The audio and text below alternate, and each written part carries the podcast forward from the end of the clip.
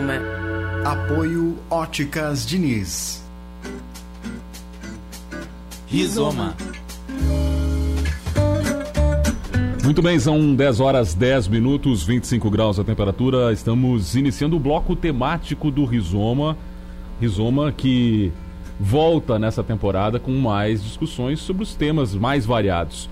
O coronavírus chegou ao Brasil, mesmo que ainda tenhamos ao menos dois casos confirmados em São Paulo. Boa parte do país está apreensivo se este novo vírus vai, vai mesmo se espalhar pelo resto do país.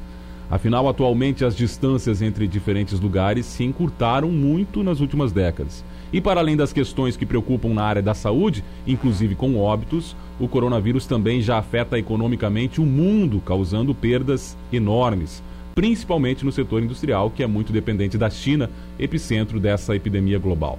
No retorno do Rizoma em 2020, vamos discutir as consequências deste novo vírus para o mundo. Você fica conosco. O Rizoma também está disponível nas principais plataformas de streaming da internet. Como convidados para esse importante debate, temos o médico e professor do curso de medicina aqui da Unijuí, o pneumologista Carlos Henriques François da 17ª Coordenadoria Regional de Saúde com sede em Juí, Renata Linassi Barta, farmacêutica do Laboratório Regional, egressa aqui da casa e atualmente também cursando o mestrado em Sistemas uh, Ambientais e Sustentabilidade aqui da Unijuí. Também a Carla Regina Daronco, especialista em saúde da Vigilância Epidemiológica da 17ª e também o professor aqui da casa do Programa de Mestrado e Doutorado em Desenvolvimento Regional, Argemiro Brum. Mas antes de conversarmos com nossos convidados aqui no estúdio, da China, o estudante da Unigi, Fernando Rieger, que faz doutorado em desenvolvimento regional e está realizando intercâmbio no país, nos enviou um depoimento contando um pouco da situação lá no país asiático. A gente confere primeiramente esse depoimento do Fernando nessa abertura da nova temporada aqui do Rizoma. O panorama da situação chinesa é difícil indicar. Como vocês sabem, a China é um país com dimensões continentais. Então, há situações e situações ocorrendo aqui dentro. A minha província, por exemplo, foi a terceira mais afetada, contabilizando menos de 2 mil casos. Mas ainda é muito atrás os dados da província de Hubei, por exemplo, que concentra mais de 60 mil casos. No entanto, na minha cidade, ainda na fase inicial do coronavírus, o Comitê Extraordinário para o Controle da Doença tomada então pelas incertezas momentâneas, tomou algumas medidas até então consideradas drásticas para barrar as infecções. Fechou-se parques, escolas, prédios e transporte público também. É, é, claro que isso afetou a rotina de todos e até porque dificultou a locomoção das pessoas. E outro ponto que é interessante indicar é que outras várias medidas foram sendo adotadas com o tempo, né? Minha cidade teve apenas 26 pessoas infectadas, mas no dia que identificaram o primeiro caso na área central, que é onde eu vivo, o meu condomínio limitou a saída das pessoas para apenas duas horas e meia por dia, das 9 horas às 11 e meia da manhã. Mas isso foi decisão do próprio condomínio, não do comitê central. Uma amiga chinesa, por exemplo, que, que mora aqui perto da minha casa, disse que no condomínio dela não houve tal medida. Então, nossa rotina foi sendo afetada aos poucos, mas parece que agora, com a perda de força da doença aqui dentro da China, e principalmente na minha cidade, que não registra casos novos há alguns dias, há sinais de que a rotina normal da cidade será retomada aos poucos. No entanto, eh, segue o pedido das autoridades né, para o uso de máscaras sempre que for sair para comprar produtos básicos. E, é claro, boas práticas de higiene sempre quando voltar para casa, como lavar bem as mãos e o uso de produtos como álcool em gel. É, inclusive é bom frisar que o uso de máscaras, ah, pelo menos as informações que nos passaram aqui, é mais pela incerteza em saber quem está infectado, é, devido à possibilidade do coronavírus ser transmitido durante o período de incubação. Então, de novo, pelo que nos foi passado, a maioria das máscaras não filtra 100% do ar mas se alguém está infectado, por exemplo, elas diminuem a carga viral do espirro da tosse que seria jogada ao ar. Uh, então, inclusive, alguns estabelecimentos você só pode entrar se estiver usando máscara. Outros, inclusive, fazem triagem e cadastro das pessoas, como é o caso de shoppings e edifícios públicos. Assim, caso se confirme o contágio, né, uma vez que você entre em contato com o sistema de saúde da cidade, eles podem rastrear onde você esteve e assim calcular também o número de potenciais novos infectados.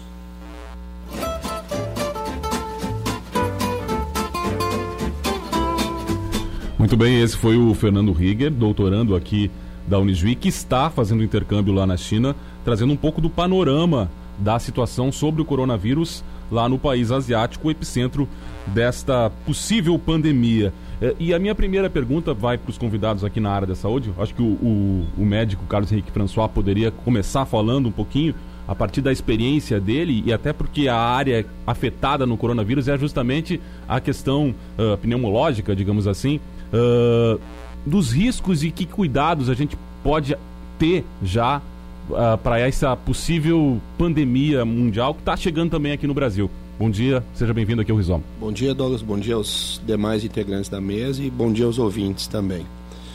Uh, é, é, interessante deixar bem claro ainda né, que a gente não tem casos confirmados e não tem circula evidência de circulação de vírus uh, no estado e nem mesmo no país. A gente teve dois casos até agora confirmados e não tem assim evidência que isso tenha se espalhado até o momento. A, a, esses dois casos estão contidos ainda. Tem uma série de, de, de pacientes que estão em, em investigação, né? Inclusive perto de 40 casos aqui no estado, né? Ainda alguns casos na, na região, a, o pessoal da, da, da 17 depois tem os dados melhores, né? Mas para deixar claro para as pessoas que a gente não tem ainda uh, evidência que essa epidemia ela tenha chego na nossa, na nossa região, na nossa cidade. Né? De qualquer forma, né, uh, uh, existem alguns cuidados que a gente deve ter e deveria ter, inclusive para outros vírus respiratórios. Aí a gente vai falar do influenza, que já é uma uma, uma, uma questão que a gente tem uma certa familiaridade, que todo ano a gente acaba tendo casos, né? Uh, uh, de, se, de procurar uh, se preservar um pouco quando, quando tiver doente ou tiver com sintomas respiratórios, né? no sentido de não frequentar lugares públicos, no sentido de quando os sintomas são mais intensos, procurar o atendimento numa unidade de saúde ou num consultório para fazer uma avaliação, né? Uh, o uso frequente da higiene da higienização das mãos frequentemente também é uma situação que, que a gente tem que uh, encorajar cada vez mais que as pessoas se lembrem né, que o principal vetor de, de transmissão desse, desses, desses vírus é o contato da interpessoal, então você espirra, coloca a mão na boca e depois encosta numa superfície que outra pessoa vai encostar, ou vai dar a mão, ou pelo contato físico com outra pessoa. Né? Esse é o vetor principal. Então, se a gente tiver um cuidado maior com relação a esse tipo de conduta, a gente vai ter uma, uma chance menor de, de, de, de, de vírus em geral, e esse, e esse corona não seria diferente, se por acaso ele vier, de, disso se transmitir. Né? Uh, se fala do uso da máscara, agora parece que tá, começou, a pessoa o pessoal começou a, a, a, aventar essa possibilidade, que em outros países é uma coisa até corriqueira, né? principalmente os países da, da Ásia lá. E, e a, a impressão que se tem é que a máscara deveria ser utilizada como um recurso para evitar essa transmissão por gotícula, principalmente por pessoas que estão com sintomas. Essa seria a função de você usar uma máscara para para evitar um contágio. Você doente com sintoma, com tosse, com febre, com sintomas gripais, vamos dizer assim, uh, ao ter que frequentar um lugar público, uma fila de banco, uma sala de espera de consultório, ter a consciência o, de usar a máscara. O ideal é que você tivesse com a máscara, para você não passar para outras pessoas. Né? Eu queria que também uh, o, a Renata aqui, a Carla, que atuam na 17 pudessem falar um pouquinho também dos preparos para a possível chegada. A gente tem que tratar assim ainda, né? A possível chegada do coronavírus. A 17 está uh, se preparando, já está tomando medidas para a possível chegada desse. Que a gente quer que não aconteça, né? Mas se chegar, já tem medidas sendo tomadas. Bom dia, sejam bem-vindas aqui ao Rizoma. Bom dia, Douglas. Bom dia aos demais componentes da mesa. Bom dia, ouvintes. Para nós, a 17 é um prazer e um compromisso estar falando para a população uh, a comunicação das ações de vigilância. Uh, então, que, que, quais são as ações que a 17ª vem fazendo? Então, desde a, de 30 de janeiro, quando a Organização Mundial de Saúde manifestou a emergência de saúde pública de importância internacional né, para o coronavírus, a gente vem trabalhando com o Centro de Operações Emergenciais, o COI 17CRS. Esse centro está sendo trabalhado na, nos mesmos moldes que o Ministério da Saúde e que a Secretaria Estadual de Saúde está trabalhando. Ele é composto, então, por uma equipe multidisciplinar, diversos setores da 17ª estão representados. Tivemos recentemente a inclusão de representantes dos nossos municípios também, da nossa área descrita da 17ª, e também de hospitais. Né? Então, o nosso objetivo nesse centro é desenvolver ações de vigilância e atenção à saúde, frente à identificação, à notificação e à investigação de possíveis casos suspeitos, divulgar informações em saúde, estabelecendo estratégias de comunicação, capacitações, adoção de medidas preventivas adotadas pela população, né, como já foi comentado, as também as adoções e medidas preventivas que devem ser tomadas pelos profissionais da saúde, pelos serviços de saúde. Então, o nosso instrumento de trabalho é um plano de contingência e ação, que a gente está em fase de construção, ele está sendo finalizado hoje, inclusive. E ele define os níveis de resposta e a estrutura de comando necessária conforme vai mudando o quadro epidemiológico. Né? Então, em relação ao nível de resposta que hoje a gente se encontra, né, o Ministério da Saúde ele manifestou né, uma emergência de saúde pública de importância nacional. Então, o que, que isso significa? Significa que a gente está numa fase que a gente chama de contenção. Então, o que, que é isso? É uma fase em que a gente está adotando ao máximo medidas para identificar de forma oportuna os casos suspeitos, né? E uh, evitar a dispersão do vírus. Isso seria, uh, para que o ouvinte compreenda, uh, num possível caso, medidas adotadas de isolamento, por exemplo? Exatamente, medidas que a população deve adotar, que os profissionais da saúde devem adotar, que depois eu vou falar melhor, e que os serviços da saúde devem estar adotando. Né? Então, promover a maior sensibilização possível né, dos profissionais para detectar esses casos, manejar adequadamente os pacientes, utilizar corretamente os equipamentos, tanto de proteção individual, a manutenção desses estoques também, e, confirmando casos, praticar o isolamento domiciliar para evitar então a utilização desnecessária dos leitos. Hoje o que a gente mais pretende trabalhar com a população e que a gente vem trabalhando com as equipes é a questão da população evitar a procura de pronto atendimentos e de hospitais uh, e dar entrada na unidade básica de saúde para não haver essa superlotação de hospitais de forma desnecessária e aonde pode haver uma contaminação muito maior caso ocorra né, realmente a circulação viral. Uh, antes da gente seguir falando um pouquinho da parte uh, propriamente de saúde, o coronavírus obviamente tem toda uma implicação econômica e por isso a gente trouxe aqui o, o professor Argemiro Brum. E eu queria que o senhor iniciasse falando especialmente para o mundo o que significa economicamente, o que está significando já esse, essa dispersão do coronavírus em vários países. Para depois falar aqui propriamente da, do nosso Brasil e da nossa região, o que, que pode acontecer. Professor, seja bem-vindo aqui ao Rizoma. Bom dia. Bom dia, Obrigado pelo convite. Bom, uh, independente da letalidade do vírus, o estrago é grande na economia. Uh, infelizmente, houve um processo de pânico, provavelmente bem maior do que o problema mereceria, no caso econômico, uh, principalmente nas bolsas de valores. Né? E, e isso se deve a uma questão técnica, eu diria, uh, da economia, né? Também. O, as bolsas estavam sobrevalorizadas, inclusive a nossa aqui no Brasil. A, a pontuação, a valorização das ações estava muito grande, tinha disparado para além da realidade econômica do dia a dia, uh, mundo afora. Então isso gera uma bolha, né? e qualquer momento de pânico em qualquer situação, seja sanitário, seja econômico, seja climático, seja o que for, essa bolha estoura. Bom, e o coronavírus, nesse caso, entre aspas, veio a calhar, né?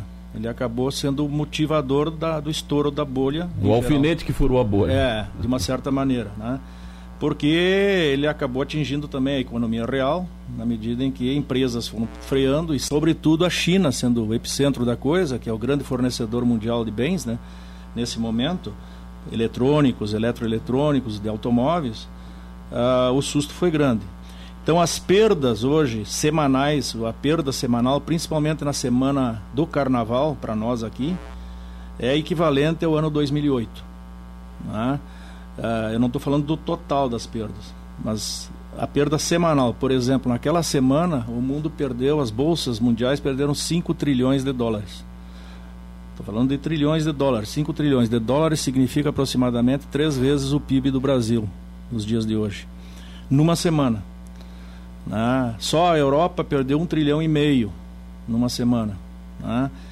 Ah, então o impacto disso é perda de valores. Claro que é, tem muita coisa de especulação ali no meio, né? mas há, um, há uma perda de valores importante. E a queda na bolsa faz com que os especuladores, os investidores, provoquem uma outra consequência, né? Eles vendem os ativos, vendem os papéis, como a gente chama em bolsa, e vão buscar em casos desse tipo aquilo que nós chamamos de valor refúgio, ouro e dólar. E ao correrem, por exemplo, atrás do dólar, desvaloriza as demais moedas. Então aí está uma das explicações do real fortemente desvalorizado nesses últimos tempos, embora aqui para o Brasil não seja só isso o problema, mas ajudou muito a desvalorizar também a nossa moeda com as consequências que nós conhecemos, né? Então há um problema sério aí nesse sentido, né? Isso falando da economia virtual, que são as bolsas e tudo mais. Nas bolsas de commodities, que a gente chama também de mercadorias, o impacto não foi tão grande. Houve perda, sim, de valores. Por exemplo, o minério de ferro perdeu 15% do seu valor no mercado mundial. Petróleo, aproximadamente isso. A soja, 10%. Mas o impacto foi, pareceu ser menor, por enquanto, pelo menos, do que nos papéis, como a gente chama nas ações, né, nos títulos de tesouro e, e tudo mais. Ah, essa é a primeira situação que nós temos aí. A segunda situação é sobre a economia real. Aí. O efeito cambial, com forte desvalorização dos. E agora a reação de ontem, inclusive, do próprio Banco Central dos Estados Unidos, que excepcionalmente baixou a taxa de juros, né? numa reunião uh, extraordinária, não estava prevista. Então isso mexeu com o mercado também, chamou atenção e tudo isso. Né? Então tem, tem coisas aí acontecendo. Além de, né, nós podemos falar depois, né, não quero monopolizar a coisa aqui, uh, do PIB, né, do crescimento real da economia está totalmente comprometido esse ano já de 2020, apesar de estarmos recém no início do terceiro ano, do terceiro mês, desculpe, março, mas o PIB mundial foi atingido, né, porque o sistema produtivo chinês parou por enquanto, né, as cadeias de suprimento travaram e esse processo vai emendando uma coisa na outra. Né, e atingindo o mundo inteiro e aí as coisas ninguém sabe direito o grande problema é o seguinte me parece a economia a economia absorveu que o problema está aí e é irreversível. De alguma maneira ele aparece e vai atingir esse ou aquele, ou talvez todo mundo. A dúvida agora é em quanto tempo vai durar isso. E essa é uma questão que eu passo aqui para os colegas que estão na mesa também conosco nesse rizoma falando sobre o coronavírus, dessa possível pandemia que a gente está falando. Uh, já há, vocês sentem isso atuando na área da saúde, um sentimento, não, eu não sei se de pânico, mas de profunda apreensão por parte da população? Vocês sentem isso já no dia a dia? Sim, e a população ela precisa ficar calma, tranquila, não criar pânico e adotar sim as medidas de prevenção que são simples, medidas como por exemplo uh, não compartilhar informações que não são oficiais, né? A gente já está com muito fake news né, a respeito desse quadro, isso, nos, isso atrapalha, o nosso serviço. Né? Uh, caso tenha voltado de, um, de, uma viagem onde tem transmissão local uh, e tem algum sintoma, mas com sintoma, né, procurar se manter em casa, né, procurar o serviço, a unidade básica de saúde mais próxima, já utilizar uma máscara, porque essa pessoa provavelmente vai estar com sintomas respiratórios. Né? Então, medidas básicas ainda, né, colaborando no que tange aos cuidados que a população pode colaborar, mas não criar pânico. Uh, os profissionais da saúde também, eles podem estar se prevenindo seguindo as recomendações da nota técnica número 4 de 2020 da Anvisa, né, que ela prevê a diminuição de exposição de patógenos e a diminuição de exposição ocupacional, com higienização correta das mãos e utilização correta dos equipa equipamentos de proteção individual. Uh, então, existem instrumentos, né? A saúde pública brasileira, ela está bem preparada com instrumentos, com plano de contingência que já está prevendo os possíveis níveis de alerta que a gente possa ter. Então, vamos supor que daqui a pouco o nosso, a nossa situação epidemiológica mude e a gente já tenha casos suspeitos, nós já, já conversamos inclusive aqui na nossa região com os hospitais, e a gente já tem no nosso plano uma disponibilidade adequada de leitos de enfermaria, caso seja necessário, né, leitos, leitos hospitalares de enfermaria para isolamento, uma disponibilidade de UTI, né, uh, de quartos de isolamento também. A gente já está articulando isso na nossa região, pensando na instalação. Então, muitos casos provavelmente não serão graves. Serão de manejo nas próprias unidades básicas de saúde, que a gente está preparando elas, elas estão sendo preparadas, já receberam o fluxo de atendimento oficial do SEVES. Na semana que vem teremos uma capacitação com todos os profissionais, no dia 12. Uh, o HCI está colaborando também, a infectologista do HCI e a equipe da CCH está colaborando nessa capacitação. Então a gente está com toda a nossa rede já organizada e articulada, bem preparada para enfrentar. Uh, importante uh, frisar de que uh, o isolamento, que a gente chama de isolamento, mas essa, esse, esse momento de ficar em casa, vamos dizer assim, esse isolamento domiciliar, né, de ficar em casa enquanto houver sintomas, uh, na definição de um caso suspeito, ele é essencial e para nós ele vai ser nossa ferramenta de trabalho, até porque a gente não dá conta, né, de casos não graves ter que ser destinados a uma rede hospitalar. Então, a gente está organizando todo esse fluxo de atendimento e a gente pede que a população tenha calma, que procure a sua unidade básica de saúde mais próxima e que adote as medidas de prevenção. Aos serviços de saúde, a gente precisa frisar para os gestores, inclusive, a necessidade de, de estar organizando os seus serviços em especial em ambulatórios e pronto atendimento, os seus critérios de triagem. Quando esses usuários chegam até a unidade, para que se possa identificar em tempo oportuno que o paciente está com um sintoma respiratório. Então, o que a gente recomenda é que seja adotado um acolhimento com classificação de risco, ou pelo menos cartazes visuais em que o paciente possa ter orientação de falar né, no, na chegada no balcão que está com sintoma respiratório para quê? Para que esse paciente seja tirado da sala de espera. Né? E na própria sala de espera, orientações sobre medidas de etiqueta respiratória, como já foi falado, de higienização das mãos, né? prover um local adequado para higienizar as mãos na sala de espera e nos diversos locais de atendimento, que os pacientes e os acompanhantes de pacientes com sintoma respiratório possam estar tendo acesso a uh, máscara, a lenço para espirrar, para tossir, que possa ter, estar tendo acesso a álcool gel, né, todos os usuários, inclusive. Uh, a questão de ter lixeira com pedal, uma coisa simples, né, mas que o pedal facilita não haver tanta contaminação do descarte desse material. Uh, a questão de manter bem os ambientes das unidades ventilados, eliminar o uso de objetos compartilhados como caneta, como prancheta, né, que os profissionais acabam compartilhando, então cada um tem o seu, o teu seu já é uma medida para minimizar. Chimarrão? Chimarrão em ambientes coletivos deve ser evitado e inclusive outros uh, utensílios domésticos, né, que possam ser compartilhados, como talheres, copos, evitar nesse momento, né, compartilhar objetos de uso pessoal.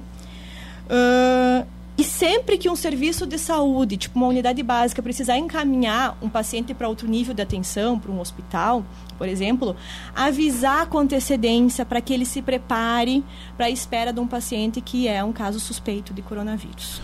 Muito bem, a gente está falando sobre o coronavírus, é a volta, a nova temporada do Rizoma aqui, e o tema é esse com convidados aqui, o médico pneumologista Carlos Henrique François, da 17ª Coordenadoria Regional da Saúde, a Renata, Renata Linassa Barta, farmacêutica do Laboratório Regional, egressa aqui da casa e que também cursa o mestrado em Sistemas Ambientais e Sustentabilidade, a Carla Regina Daronco, especialista em saúde da vigilância epidemiológica e que também eh, está aqui conosco, e o professor Argemiro Brum, do Programa de Mestrado e Doutorado em Desenvolvimento Regional. A gente vai fazer uma pausa, ouvir a música do Felipe Cato, Saga, e depois voltamos com mais Rizoma aqui na Unijo FM.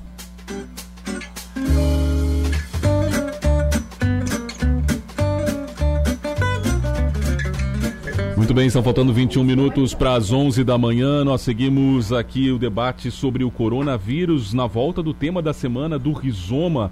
E a gente também ouviu trechos do aluno da Unigi, o doutorando aqui, o Fernando Rieger, que está lá fazendo intercâmbio na China e falou também sobre as medidas tomadas lá, se foram corretas na opinião dele, que está vivenciando a situação, e se é possível repre, uh, reproduzir aqui parte dessas medidas que foram implementadas lá no país asiático.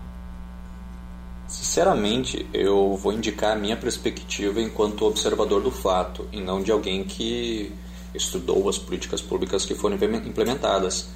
É, é bom frisar isso, que ainda que não tenha também o conhecimento sobre políticas públicas voltadas para a área da saúde, uh, não, me, não me parece haver um consenso sobre o método adotado aqui na China, pois eu já escutei diferentes posicionamentos sobre o assunto. Uh, agora, a China já passou por uma situação similar com o SARS, né? e, e o que parece é que as autoridades estão hoje muito mais atentas aos cuidados e medidas que devem ser adotados. A China de 2002 definitivamente era menos capaz do que a China de 2020. Então, me parece, enquanto observador, que as autoridades estavam preocupadas não necessariamente com a letalidade do vírus, que já nas primeiras semanas demonstrou não ser tão agressivo, mas com o potencial colapso do sistema de saúde do país.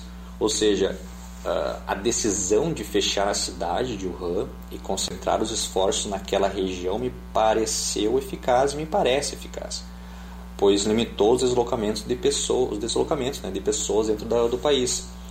É, é bom indicar isso porque tudo isso aconteceu em meados do, feri do feriado de Ano Novo Chinês. Então é um momento que há pelo menos uh, eh, 3 bilhões de deslocamentos no país. Então, dadas as circunstâncias, e também o pouco conhecimento que se tinha sobre o vírus à época, uh, me parece que foi uma decisão acertada. Não sei se parte das medidas adotadas na China podem ser adotadas no Brasil, até porque é difícil imaginar, pois as situações são bem diferentes. No Brasil, acho que é cedo para falarmos sobre possíveis medidas de contenção. Ah, não sou da área da saúde, mas até porque a comunidade científica parece saber muito mais sobre o vírus no momento. Então eu acho que a recomendação é cautela e informação é, é o melhor para todos no momento.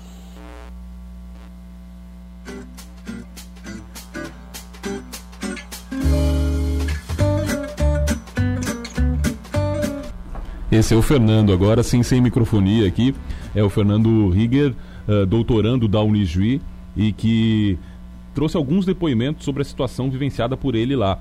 Uh, eu vou aproveitar aqui a presença de um dos nossos convidados, o médico Carlos Henrique François, para falar um pouquinho sobre o próprio coronavírus, o que, que, já se sabe, como é que ele ataca o sistema uh, das pessoas, até para trazer também esse esclarecimento e essa cautela que o Fernando prega lá, que eu acho que a gente já usou essa palavra aqui e ela é muito bem-vinda interessante mesmo, Douglas. Então, para historiar um pouco, até porque ele, ele referiu ali na, na, fala dele a questão do SARS, né? O que, que é esse SARS que, que diz que a China já teve, né? Então, o coronavírus é um vírus, é um, é um, tipo, uma espécie de vírus, tá? É um vírus RNA, seria o, o, o vamos dizer, a espécie do vírus é uma espécie conhecida de vírus já há muitos anos. A gente tem doenças causadas pelo coronavírus, né? Uh, e até o começo desse século, uh, o que a gente sabia desse vírus era que um vírus, era um vírus que causava sintomas de resfriado, sintomas gripais, mas até então a gente não tinha notícia de que fosse um vírus agressivo, que tivesse que tivessem formas de infecção que fossem mais agressivas, que pudessem causar um dano maior à saúde das pessoas. Em 2002, na China também, né, no, no, no mesmo país, por, não por coincidência, mas no mesmo país, é, houve a primeira mutação desse vírus que uh, teve uh, casos mais graves, que desenvolveram casos de pneumonia e com insuficiência respiratória e e uh, esse vírus, então, na época foi denominado SARS, que é uma sigla de síndrome de angústia respiratória do, né, do, do adulto, né? Uh, uh, esse, esse surto foi uh, um surto intenso na China, né? foi tiveram muitos casos, tá? Mas numa proporção menor do que a gente está vendo hoje com esse com esse vírus. E o surto ele conseguiu ser contido na região. Não houve uma pandemia, houve uma epidemia localizada, tá? em 2012 surgiu um outro coronavírus, um outro vírus uh, da mesma espécie, uh, oriundo de uma outra mutação no Oriente Médio. Tá?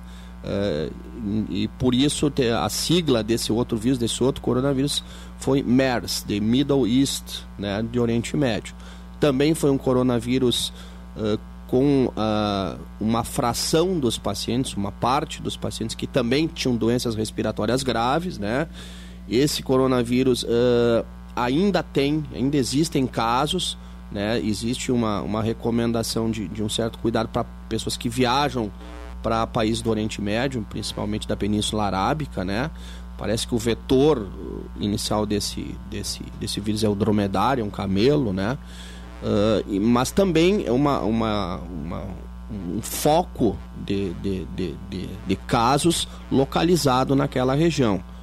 O coronavírus dessa cepa de 2019, dessa, dessa mutação de 2019, ele preocupa mais, né? Porque a epidemia local do, inicial dela foi, foi mais intensa, inclusive, que a do SARS e a do MERS, e teve essa propagação uh, mundial, assim, numa intensidade bem maior do que a gente viu uh, com essas outras duas epidemias anteriores. Tá? O que, que é esse vírus? Então é um vírus uh, respiratório, basicamente. Ele, ele, ele, quando ataca, ele se instala nas células do, da, da, da via respiratória. Na grande maioria dos casos, isso é importante a gente deixar bem claro, assim, uh, os sintomas vão ser sintomas de resfriado ou gripe não complicada, ou seja, febre, uh, tosse, uh, dor de garganta, dores pelo corpo, prostração, perda do apetite, são, são sintomas gerais de gripe que as pessoas estão acostumadas. E uma fração destes pacientes, em torno, essas estatísticas elas vêm mudando, mas a gente sabe que em torno de 5% destes pacientes vão desenvolver formas graves, né? Então, de 100 casos de coronavírus, 95 vão ser gripes dessas que a gente costuma ver. E cinco vão desenvolver formas mais graves, com comprometimento pulmonar. E destes 5%, 3% é a, é a estatística que a gente tem hoje, tem vindo a óbito por causa desse problema. Um índice bem baixo, até para manter essa palavra cautela e prudência, né? É, é um, é um índice um pouco maior que o do H1N1, do influenza, que é uma doença que as pessoas já conhecem e parece que já não tem essa, esse pânico com a doença. O, o H1N1 ele tem uma, um índice de, de letalidade uh, em torno de 1%, o vírus influenza no geral até menos que isso, né? Então, uh, de cada 100 casos de influenza, um caso pode vir a, a, a, a morrer, e, e, nos casos de, de, de, de coronavírus um pouquinho mais, mas a grande maioria dos casos, isso a gente tem, tem tem visto, tem sido reportado pelos, pelas, pelos institutos de saúde e pelos, pelos ministérios dos países, é, é, de casos leves, né, sem necessidade nem de internação e nem de, de suporte ventilatório, nem de UTI. Então. Uh, o, que... o, tratamento seria um repouso e esse isolamento. O tratamento, o tratamento é sintomático e principalmente uma coisa que, que, que, o, que o Fernando né, lá de, comentou que não está exatamente certo é a história da contenção. A gente está num momento em que o importante é que os casos sejam detectados, para que não haja uh, uma transmissão secundária do, do, caso inicial. Então, se a pessoa viajou para um país uh, onde existe, onde existem casos, onde existe um número importante de casos, já são, já tem, se eu não me engano, são 77 países com casos uh, identificados e a gente tem uma lista de 24, as gurias podem me ajudar, 24, 25 países que já são considerados pelo Ministério da Saúde como países uh, de risco, vamos dizer. Então, que se a pessoa teve uh, viajou para uma dessas, desses locais e num prazo de 14 dias a contar do, do período que teve lá desenvolveu sintomas, né? Febre, vamos voltar, febre, uh, dor no corpo, dor de garganta, coriza, tosse, né? Uh, essa, essa paciente é considerada uma paciente de risco, né? Potencial para ter, um, ter uma infecção por coronavírus. Essa paciente deve ser. Uh, esses pacientes têm que ser identificados, né? Tem que ser isolados num primeiro momento, até que a gente tenha certeza de que esse caso é o mais até provavelmente não seja coronavírus, para que deste caso não, não, não, haja transmissão dentro da nossa população. Esse é o nosso momento agora, o momento de, de tentar buscar todos os casos possíveis e tentar conter, uh, vamos dizer assim, a, a, a, o, a, a, transmissão desse vírus dentro da nossa comunidade. Porque isso, eu volto a repetir, eu comecei a, a minha fala anterior falando isso. Não existe circulação de vírus ainda dentro da nossa região. Se a gente conseguir conter para que não haja esse contágio, nós não vamos ter caso, não vamos ter uma incidência importante dessa, dessa infecção aqui. Né? E essa é a nossa principal batalha nesse momento. Né? Muito bem, uh, eh, 10h51 eu vou trazer mais um trecho aqui do depoimento do Fernando, agora falando sobre a repercussão econômica lá na região da China onde ele, ele está. E aí depois, claro, trago a opinião do professor Argemiro aqui para fazer já uh, uma leitura dos estragos do coronavírus na nossa região. Sobre a questão econômica, eu vou repetir o que eu disse há um mês uh, para outro programa de rádio. Uh, na oportunidade, eu frisei que a situação era delicada para a China como um todo, pois as medidas de contenção causavam sim problemas para o comércio local. Algumas empresas estenderam o feriado de Ano Novo em mais 20 dias, e claro que isso impacta a economia interna, né? a economia local e a economia interna da China. Alguns produtos estavam em falta, principalmente desinfetantes, assim, máscaras e coisas do gênero, do gênero uh, pois algumas pessoas começaram a estocar esses produtos. Inclusive a cidade adotou uma medida limitando a quantidade que cada um poderia comprar por dia, justamente para evitar a estocagem né, desses produtos. E é claro, estamos falando de um país de 1,4 bilhão de habitantes, então é, é complicado você manter o abastecimento em situações como, como essa. Então, dados negativos sobre o primeiro semestre já eram esperados naquele momento e é provável que se confirme nas próximas semanas. Alguns analistas, inclusive, já revisaram o PIB chinês para baixo, cerca de 1% a menos. Então, a previsão seria de cerca de 5,5% para o ano. Ah, mas ainda é cedo para dizer se a previsão está correta, pois se naquela época havia ah, algumas incertezas quanto à reação do mercado, com o vírus se tornando, entre aspas, global a desinform... e a desinformação né, correndo à solta, parece que teremos mais alguns dias de turbulência.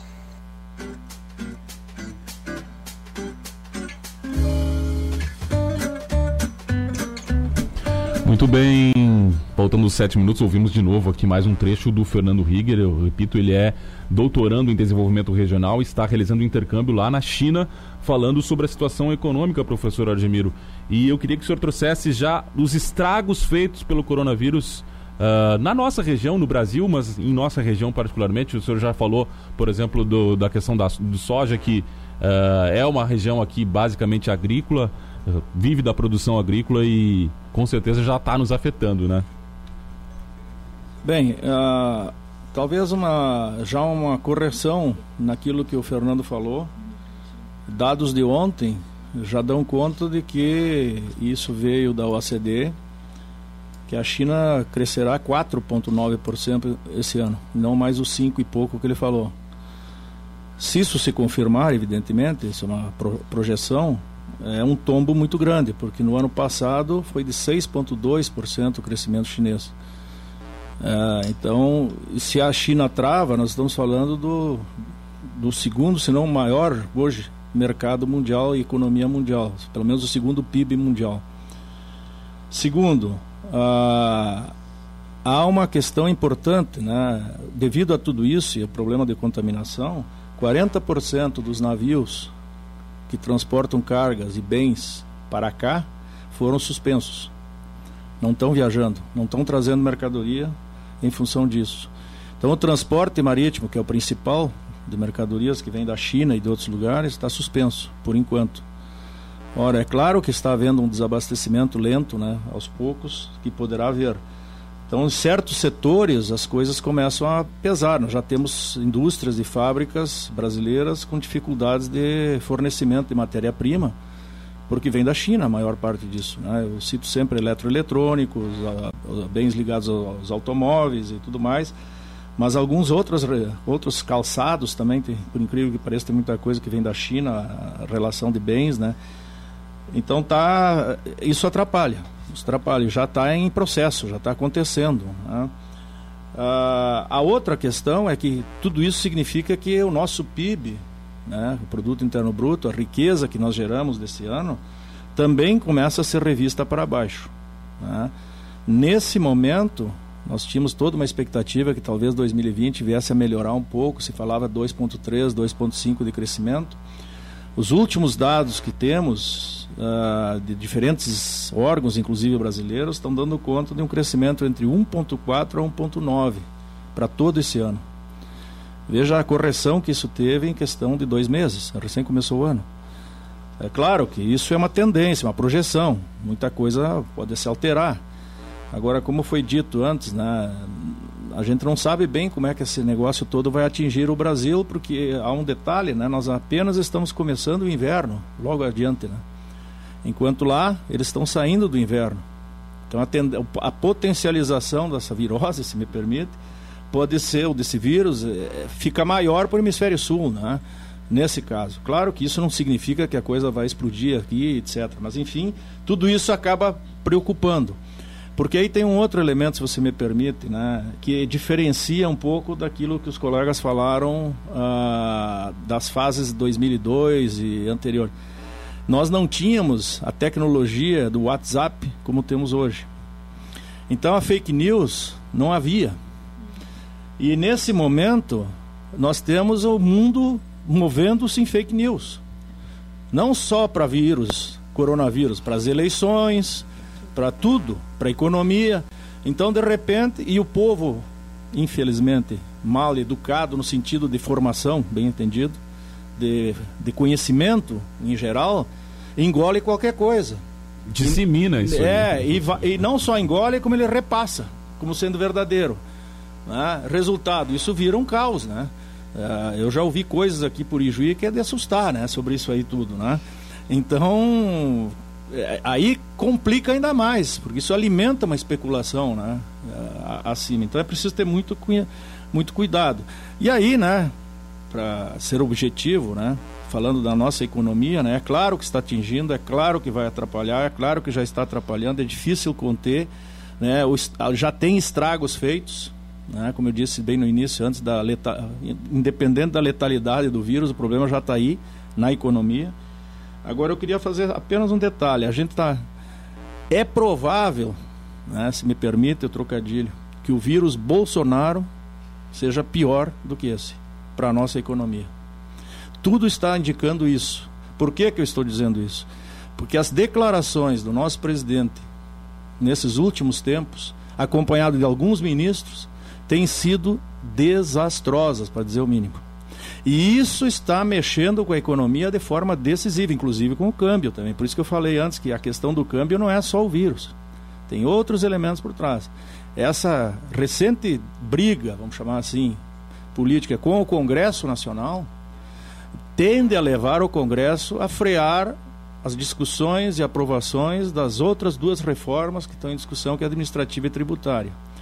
Num ano em que nós temos eleições, então o Congresso vai trabalhar até julho no máximo. Aí vai parar tudo.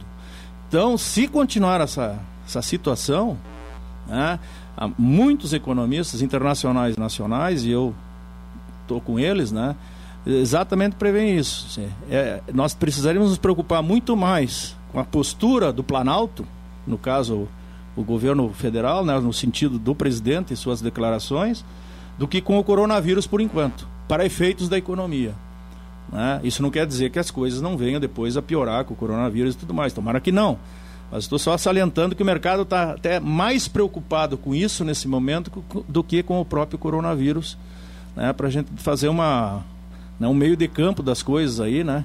Porque tem muita coisa acontecendo aí pelo despreparo, inabilidade, para dizer o mínimo, uh, na condução política desse país através do presidente e de alguns ministros. Né? O próprio ministro Guedes já está patinando e às vezes derrapando na curva, falando algumas besteiras, né, se desculpe o termo, que compromete o mercado e deixa o mercado nervoso e, e, aquela coisa toda, né? E nós corremos sério risco, somando tudo isso, de termos já 2020 perdido, né? em termos econômicos. Infelizmente. Agora a gente já está chegando ao final aqui uh, do programa. Eu queria agradecer aos nossos convidados, claro, mas ainda deixar uh, uma pergunta para que todos pudessem falar, trazendo considerações finais. Uh, pela chegada do inverno, pela, pelo que está ocorrendo no mundo, o vírus ainda em expansão, digamos assim, vocês acreditam que teremos que conviver com esse vírus, até porque ele é, como todo vírus, é mutante, vai mudar, enfim. Teve, teve há pouco tempo o HN1, com qual agora a gente já convive aí relativamente. Então, enfim, vocês acreditam que teremos que conviver? Estou falando em termos de mundo. O mundo vai ter que conviver com essa questão do, do coronavírus aqui presente uh, entre nós e conviver de uma maneira civilizada, vou dizer, usar esse termo. Ecologicamente falando, eu te diria que sim. Eu acho que os vírus fazem parte da, da do, do, do sistema ecológico do planeta e nós somos a maior população desse planeta e, e cada vez mais a gente vai ter que teremos vírus que vão arrumar alguma maneira de, de, de, infectar o organismo humano, né? Se essa cepa em si ela vai se tornar uma cepa permanente, com, com circulação constante, isso é muito cedo para saber, né? Como eu te disse, a gente tem dois exemplos opostos. A SARS, que foi o primeiro coronavírus, ela se extinguiu. A MERS, que é o, o vírus de 2012, ele ainda está presente, ainda está circulando. O que, que vai ser desse, a gente não sabe. Mas é interessante comentar, já que a gente falou de influenza, é que com o inverno chegando, uh, é, importante lembrar para as pessoas que a gente tem a vacina do influenza, né? Que as pessoas perderam um pouco o medo dessa, dessa doença e, e, e até se para alguma coisa, esse talvez excesso uh, de, de preocupação com, com o coronavírus, ou para esse momento, eh, pode nos ajudar é no sentido de lembrar as pessoas que se vacinem por, influenza também. Os sintomas são muito parecidos, isso vai ajudar a, a, a reduzir, vamos dizer assim, a, a, a, nossa insegurança com relação aos diagnósticos. As pessoas que tiverem vacinadas, a gente já sabe que não vai ser H1N1, que não vai ser influenza, ajuda né? E principalmente protege a gente de um vírus que também pode ser fatal, também pode ser letal. Todo esse medo que as pessoas estão tendo do coronavírus, eles deveriam ter do influenza também, porque a letalidade, como a gente comentou, ela é bem parecida, né? Então, uh, os cuidados, as, as, as, prevenções são as mesmas, mas para influenza, pelo menos, a gente tem a vacina e deve usar. E lembrando que aqui no Brasil a campanha de vacinação da influenza será adiantada, né? Então, provavelmente no final de março a gente já vai estar tá iniciando a campanha. Uh, e lembrando, a gente pede aos profissionais que eles se atualizem, então, já que realmente nós vamos ter que né, conviver com isso nos próximos meses, que os profissionais estejam se atualizando das definições de caso suspeito, que elas vão mudar conforme vai mudando a situação epidemiológica. Né? Todos os documentos oficiais do SEVES estão em www.saude.rs.gov.br, no link coronavírus. Hoje nós estamos com 488 casos suspeitos no Brasil em investigação, dois casos confirmados. Os dois casos confirmados são importados, não há transmissão local confirmada por diagnóstico laboratorial ainda no Brasil. E aqui no Rio Grande do Sul nós estamos com 82 casos suspeitos. Uh, em Cruz Alta nós temos dois casos, em Passo Fundo dois casos suspeitos e em Santa Rosa um caso suspeito, que são os casos mais próximos aqui de Juí. Esse informe epidemiológico é o de ontem, lembrando que diariamente está sendo atualizado na página do SEVES, os profissionais e a população pode estar acessando essas informações devem, no site. Né? Devem acessar devem essas acessar, informações né? em sites oficiais da saúde, da Organização Mundial da Saúde, do Ministério da Saúde, da OPAS, que são Até sites que, que a gente tem segurança. Argemiro é. fala dessa questão das fake news e dessa, dessa disseminação de pânico né, entre é, uma outra Uma outra situação que deve ocorrer, é interessante lembrar, é que como as definições foram atualizadas e o número de países considerados suspeitos aumentou, o Ministério da Saúde aumentou essa semana essa, essa lista de países para os quais a gente considera hoje suspeitos, provavelmente o número de casos suspeitos nas próximas semanas deve aumentar. Tá? Então é que as pessoas não fiquem assustadas com esse aumento, porque é uma, é uma política uh, de, de saúde que está sendo feita para se ter mais sensibilidade, a gente ter acesso a todo e qualquer caso que porventura possa ser um caso de, de coronavírus. Então, se, se houver um aumento do número de casos suspeitos nas próximas semanas, não quer dizer que a epidemia tenha explodido, quer dizer que a gente mudou os critérios de suspeição né, pelo Ministério da Saúde. A notificação nos dá a segurança de que as equipes estão sensibilizadas, os profissionais estão sensibilizados quanto à classificação de caso suspeito e também nos emite um alerta né, para a gente estar desenvolvendo as medidas de prevenção em todos os níveis. Muito bem, eu quero agradecer então aos nossos convidados aqui, o professor do curso de medicina da Unigil, médico pneumologista Carlos Henrique François, da 17ª Coordenadoria Regional de Saúde aqui com sede em Juí, a Renata Linassi Barta, farmacêutica também do Laboratório Regional, egressa aqui da Unijuí e também cursando mestrado em Sistemas Ambientais, a colega Carla Regina Daronco, especialista em saúde e também da Vigilância Epidemiológica, e o professor uh, Argemiro Brum, aqui do programa de mestrado e doutorado em desenvolvimento regional, que também esteve conosco, juntamente com a participação do Fernando Rieger, doutorando da Unijuí em desenvolvimento regional e que está lá da China, mandou, trouxe alguns depoimentos. Claro que você fica conosco também nas plataformas de streaming. E eu quero dar um recado antes da gente encerrar aqui. O ano de 2020 será repleto de ofertas também de cursos de pós-graduação Lato Senso especialização em MBAs, residência, entre outros, pela Unijuí, com mais de 30 opções para profissionais de diversas áreas. Com o slogan Pós-graduação Unijuí, o futuro é de quem se reinventa. A campanha está mostrando em um mercado cada vez mais competitivo que são as escolhas que irão definir o sucesso da sua carreira e o seu futuro. Acesse unijuí.edu.br/barra pós e fique por dentro das ofertas. Nós ficamos por aqui no primeiro rizoma temático da temporada 2020 Claro que outros assuntos virão. Hoje foi o coronavírus e semana que vem tem mais tema da semana aqui no Rizoma.